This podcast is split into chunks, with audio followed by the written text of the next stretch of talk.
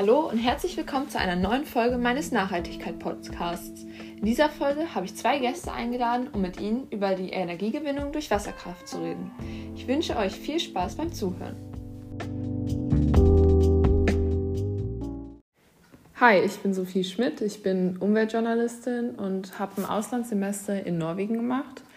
Und nach meinem Studium bin ich viel rumgereist. Ich habe mich vor allem mit Norwegen und China beschäftigt und habe mich dann irgendwann spezialisiert auf Wasserkraftwerke, was das mit der Umwelt macht und was so, ja, was so passiert alles. Und ich freue mich, dass ich heute da bin.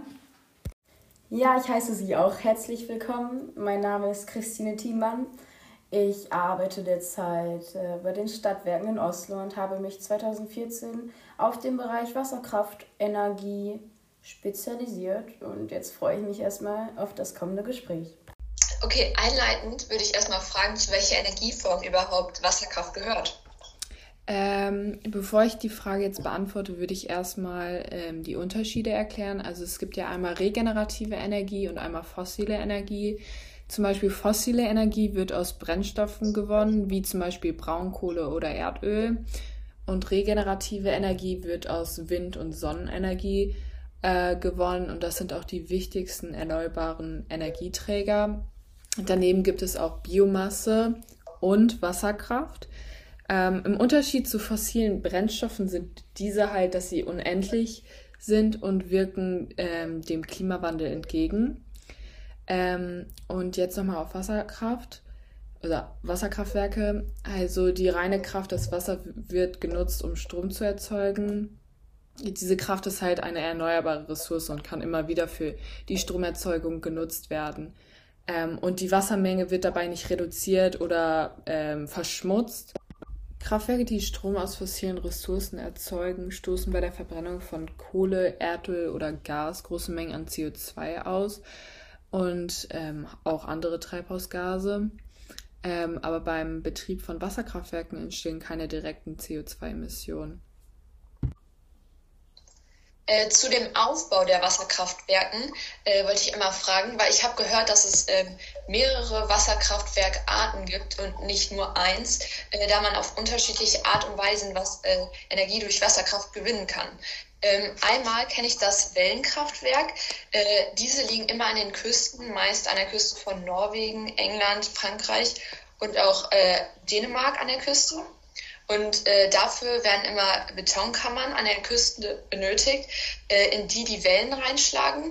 Dadurch, also durch den Wasseranstieg, der durch die Wellen entsteht, wird die äh, Luft innerhalb dieses Betonkammers zusammengepresst, sodass ein Pressdruck entsteht, durch äh, die äh, die Turbine angetrieben wird. Auch wenn die, das Wasser wieder sinkt in äh, der Betonkammer, entsteht äh, ein Unterdruck, äh, wodurch die Turbine ebenfalls äh, wieder angetrieben wird und äh, somit kann halt Strom entstehen. Äh, ein anderes Kraftwerk ist auch das Speicherkraftwerk. Dafür werden zwei Seen in unterschiedlichen Höhenlagen benötigt. Und einer braucht dazu einen Wasserzufluss durch einen Bach oder besser auch einen Fluss. Ähm, und äh, diese beiden Flüsse sind äh, durch zwei Rohre, also die heißen auch Druckrohrleisten oder Druckstollen, äh, die ähm, eine Turbine besitzen, durch die das Wasser dann fließt, äh, von dem oberen in das untere gelegene Becken natürlich. Und äh, dadurch entsteht dann auch wieder äh, Strom. Diese, diese Art von Wasserkraft ist aber ähm, nie im Dauerbetrieb, da es keine Pumpen hat äh, die das Wasser wieder nach oben äh, treiben. Und äh, das hat halt nur die ähm, Verbindung durch einen Fluss oder einen Bach, wo die äh, Wasser äh, neu hinzubekommen. Und deshalb ist es halt ähm, äh, auch manchmal jahreszeitabhängig oder halt immer nur wöchentlich oder monatlich im Betrieb. Genau. Ja, das ist auf jeden Fall alles so richtig. Zudem gibt es noch das Laubwasserkraftwerk, Kleinwasserkraftwerk. Ähm, und die Pumpspeicher, äh, Kraftwerke und die Gezeitenkraftwerke, auf die ich jetzt aber nicht genauer eingehen werde. Ich würde ganz gerne nochmal auf die Pumpspeicherkraftwerke eingehen, da die meiner Meinung nach am effizientesten sind. Die sind auch ähnlich äh, wie die Speicherwasserkraftwerke, nur dass es halt eine Pumpe gibt. Und diese Pumpe kann ähm, das Wasser, das vom oberen Becken äh, in das untere Becken fließt und somit Strom erzeugt, halt das Wasser von dem unteren Becken in das obere Becken erneut pumpen. Das heißt, wir brauchen nicht einen kontinuierlichen Zufluss. Meistens ist der doch aber gegeben und äh, fließt in das höhere Becken. Ähm, ja, das höhere Becken ist zudem ja auch ein Strom- und Wasserspeicher, äh, beziehungsweise ein Wasserspeicher und somit auch ein Stromspeicher, da man das Wasser ja immer äh, in das untere Becken fließen lassen kann und somit in Strom umwandeln kann. Äh, es ist so, dass ein Viertel der, äh, der ausgewendeten Energie verloren geht. Und es ist aber noch wichtig zu wissen, dass es äh, in Norwegen beispielsweise 1250 Wasserkraftwerke gibt, aber davon nur sehr wenige Pumpspeicherkraftwerke sind, ähm, da diese ja auch nochmal teurer sind und äh, aufwendiger vom Aufbau. Dieses äh, oder ein Pumpspeicherkraftwerk ist zum Beispiel das äh, Kraftwerk Kividal ähm, oder das Kraftwerk Tonstadt Genau. So viel ist dazu erstmal zu sagen. Gibt es denn wichtige Voraussetzungen, die man beachten muss? Weil wir haben ja eben schon angesprochen, dass zum Beispiel ein äh, Wasserzufluss äh, sehr wichtig ist. Aber gibt es auch noch andere Aspekte? Ja, auf jeden Fall. Äh, ich würde das einfach an dem Beispiel Norwegen ja einmal erläutern, welche Aspekte es noch gibt, weil Norwegen ein sehr großes Potenzial hat, was die Aspekte bzw. die Aspekterfüllung betrifft. Einmal äh, müsste ein humides Klima und ein eher mildes Klima vorhanden sein. Und ja, was du ja auch schon gesagt hast, ein Wasserzufluss, da hat äh, Norwegen einmal das europäische Mittelmeer und den längsten und tiefsten Fjord Europas, den Sonnefjord, als äh, Wasserzufluss. Außerdem brauchen wir ein hohes oder ein tiefes Becken und äh, da kann Norwegen mit 230 bis 300 Berggipfeln, die über 2000 Meter liegen, dienen. Diese Zahl ergibt sich daraus quasi, wie man die Höhe der Berggipfel zählt. Außerdem liegt in Norwegen die Skanten, das skandinavische Gebirge, mit einer Länge von 1700 Kilometern und einer maximalen Breite von 200, Entschuldigung, 320 Kilometern. Und ja, mit diesen super Voraussetzungen äh, könnte Norwegen theoretisch 60 europäische Atomkraftwerke ablösen. Aber Norwegen ja, kann auf jeden Fall 98 Prozent des Stroms durch Wasserkraftwerke gewinnen, was ja eine erhebliche Menge ist und könnte noch exportieren. Welche Vor- und auch Nachteile gibt es denn bei der Energiegewinnung durch Wasserkraft? Ein großer Vorteil ist, dass der Rohstoff kostenlos ist. Also an Wasser kommt ja quasi jeder. Und äh, der Rohstoff ist zudem jederzeit und ohne Unterbrechung verfügbar. Das heißt, dass äh, der Wasser als Energiespeicher genutzt werden kann und das Wasser immer verfügbar ist in dem oberen ja, Speicherbecken und dann in Energie umgewandelt werden kann. Und zudem ist es ja regulierbar, das Wasser, das durch äh, die Turbine beziehungsweise von dem oberen Becken in das untere Becken fließt. Das heißt, wir können so viel Energie gewinnen, wie wir wollen, beziehungsweise das ja regulieren. Ich habe auch einmal eine Tabelle mitgebracht zu den externen Kosten. Und zwar ähm, erstens, also an der ersten Stelle steht Braunkohle mit 10,8 Cent pro Kilowattstunde. Dann kommt Steinkohlekraftwerk mit 9, äh, 9 Cent pro Kilowattstunde. Und ähm, dann kommt Wasser, also Wasserkraftwerk kommt an fünfter Stelle und es ist so gut wie kostenlos. Es sind 0,14 Cent pro Kilowattstunde und danach folgt Wind, Windkraftwerk und Solarzellen. Und das ist natürlich ein Riesenvorteil, auch wie Christine schon gesagt hat. Und wie ich gerade eben schon gesagt habe, ähm, es gibt keine CO2-Emissionen, auch im laufenden Betrieb.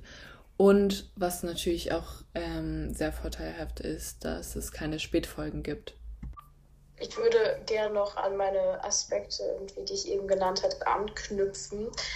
Einmal äh, ist es so, es ist noch wichtig zu wissen, dass die Anlagen eine lange Lebensdauer haben. Und es ist natürlich zu beachten, dass der Rohstoff unendlich ist. Also Wasser ist unendlich vorhanden.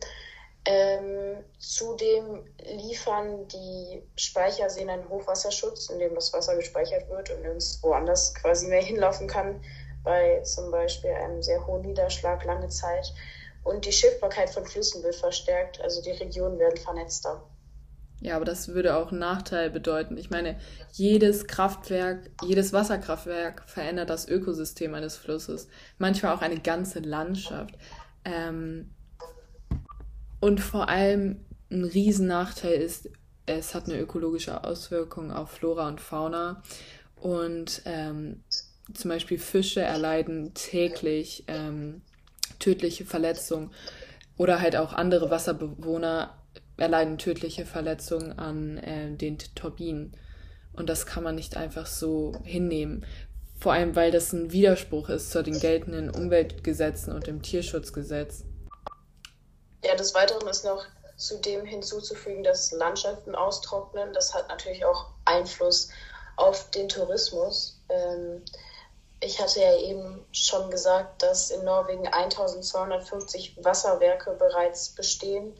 Und einerseits können wir keine weiteren Wasserwerke beziehungsweise nicht unendlich Wasserwerke bauen, da äh, ja, man einen bestimmten Standort benötigt. Also es ist standortabhängig, das ist auch ein weiteres Nachteil.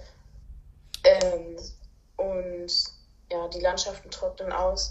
Das heißt, wir wollen natürlich als Norwegen nicht überall Wasserkraftwerke bauen, um einfach die Touristen nicht zu vertreiben. Und Norwegen steht ja auch für die, ja, für die tolle Natur, die irgendwie unangetastet ist. Ja, und vor allem kommt dazu, dass ähm, viele Menschen umsiedeln müssen durch die Kraft Wasserkraftwerke. Zum Beispiel in China ähm, durch die Drei-Schluchten-Talsperre ist, ähm, mussten 20 Millionen Menschen umsiedeln. Und Sie müssen sich das vorstellen, 20 Millionen Menschen müssen vom Land in die Stadt ähm, umsiedeln. Ähm, wie viel Lebensqualität dabei verloren geht. Ich meine, auf dem Land ist es meist günstiger und in der Stadt dann halt teurer. Ähm, und meist gibt es für ähm, ein Quadrat, also für jeden Quadratmeter gibt es eine bestimmte Summe. Und ähm, ja, aber dafür, für diese Summe das Gleiche in der Stadt zu finden, das wird man nicht bekommen, weil ich meine, 20 Millionen Menschen werden umgesiedelt. Es ist nicht so, dass es nur irgendwie zehn Leute sind. Ähm, und vor allem auch, was natürlich traurig ist, dass viele historische Dinge verloren gehen. Zum, also in China werden, also beim normalen Wasserstand wird ein Gebiet von äh, 24.000 Hektar Land überflutet. Und da gehen natürlich ähm, viele schöne Städte unter. Ja, wie du ja schon gesagt hast, ist irgendwie ist der Bau von Wasserkraftwerken sehr großflächig. Einmal irgendwie, was die Landschaft anbelangt, aber auch einmal, was die Folgen anbelangt. Zum Beispiel ja, muss man auch dazu sagen, äh, dass zum Beispiel, habe ich jetzt sehr oft gesagt, aber dass beispielsweise Bauern irgendwie Jobs verlieren, äh, indem halt Landfläche verloren geht. Das ist auch noch zu beachten. Also es müssen irgendwie viele Menschen, je nachdem wie groß ein Wasserkraftwerk ist, umgeschult werden. Und ob dann äh, genügend Umschulung bzw. genügend andere Berufe noch zur Verfügung stehen, ist auch immer die Frage. Das heißt irgendwie, ja, dies kann im schlimmsten Fall auch zur Folge haben, dass irgendwie Arbeitslosigkeit entsteht. Ja, und genau das ist es halt. Ich meine, warum sollte sich die Regierung dann um eine Person kümmern, die es dadurch obdachlos geworden ist? Ich meine, das ist dann nicht deren Problem. Ja, ich würde auch sagen, dass das natürlich schlimme Folgen sind. Und äh, man muss aber auch leider irgendwie bedenken, dass wir in einer Kapitalgesellschaft leben und ja, dass wir einfach Energie und Strom benötigen und dass meiner Meinung nach die Vorteile überwiegen für uns in Norwegen, weil wir ja die besten Voraussetzungen haben. Aber in anderen Ländern würde ich jetzt ja nicht empfehlen, quasi überall Wasserkraftwerke hinzubauen, weil dort einfach nicht ja, Voraussetzungen wie hoher Niederschlag gegeben sind. Ähm, ich würde Christine da auch zustimmen. Ähm, zum Beispiel in Deutschland ist das nutzbare Potenzial ausgeschöpft. Ähm, ich finde halt Wasserkraft Werke, also das Ganze ist noch nicht perfekt, ähm, aber ich würde natürlich, ich würde mich für Wasserkraftwerke entscheiden, als für zum Beispiel Kohlekraftwerke, weil ähm, es ist viel schädlicher für die Umwelt als äh, Wasserkraftwerke. Also wenn man sich jetzt abschließend die äh, drei Faktoren äh, der Nachhaltigkeit anguckt, also Soziales, Wirtschaft, also Ökonomie und Ökologie, äh, kann man sagen, dass auf jeden Fall ähm, einige Faktoren äh, offen bleiben und äh, auf jeden Fall nicht alles nachhaltig an der äh, Energiegewinnung durch Wasserkraft ist. Aber man kann sagen, dass die Energiegewinnung durch Wasserkraft deutlich nachhaltiger als die bisher vorhandenen äh, Lösungen sind, äh, wie regenerative Energien. Und dass es zumindest erstmal eine gute Lösung und ein Schritt in die richtige Richtung ist. Dann äh, würde ich äh, einmal auf die nächste Folge hinweisen, äh, bei denen ich Gäste eingeladen habe, mit denen ich über Unverpacktläden äh, reden werde. Und würde mich sehr herzlich bei Ihnen bedanken, dass Sie bei mir zu Gast waren und wir ein so tolles Gespräch zusammen hatten. Ich möchte mich auch bei dir bedanken und auch an die Zuhörer. Ja, ich bedanke mich auch herzlich fürs Zuhören. War ein sehr schönes Gespräch und es hat mir hier sehr gut gefallen. Falls ihr noch weitere Fragen offen habt, könnt ihr uns die gerne auf Social Media äh, äh, stellen. Und da könnt ihr gerne mir, aber auch den Experten natürlich, äh, diese stellen. Dann würde ich mich jetzt erstmal verabschieden und wünsche euch noch eine schöne Woche und bis zum nächsten Mal.